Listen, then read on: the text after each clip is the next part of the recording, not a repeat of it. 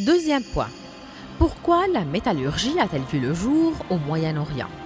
La métallurgie est née dans la région du Moyen-Orient, considérée comme le berceau des civilisations anciennes, depuis la civilisation égyptienne à la civilisation sumérienne et les civilisations chaldéennes, assyriennes et cananéennes. Contrairement à de nombreuses régions européennes recouvertes de forêts, les espaces verts étaient relativement peu nombreux dans nos régions, qui se caractérisaient plutôt par un environnement aride, ce qui rendait visibles les filons des minerais qui sont en général colorés et donc facilement repérables. Par exemple, le minerai de fer est rouge, les filons de minerai de cuivre sont bleus ou verts. Ces métaux se rencontrent rarement à l'état natif, comme l'or ou l'argent par exemple.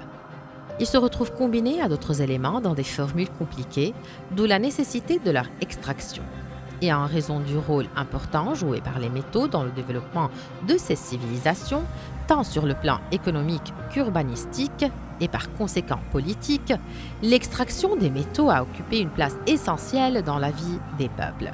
À titre d'exemple, la Mésopotamie, l'actuel Irak, a constitué dès le troisième millénaire un centre principal pour la métallurgie du cuivre, de l'argent et de l'or, et plus principalement dans la ville d'Our.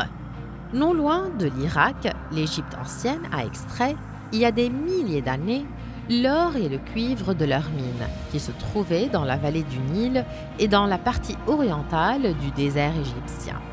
Au cours du premier millénaire avant Jésus-Christ, les Hittites qui vivaient en Anatolie, une région riche en gisements de cuivre, de fer et d'argent, ont réalisé la première expérience d'extraction du fer de son minerai. Constitué d'oxyde de fer, après l'avoir mélangé avec du charbon qu'ils ont placé dans un trou creusé en terre, puis brûlé dans un feu attisé par un soufflet. Des fouilles archéologiques menées dans la région du Hijaz au royaume d'Arabie saoudite ont révélé sa richesse en or qui était extrait des mines de Nakra et de Bani Slim pendant la période préislamique et plus tard dans les périodes omeyyades et abbassides.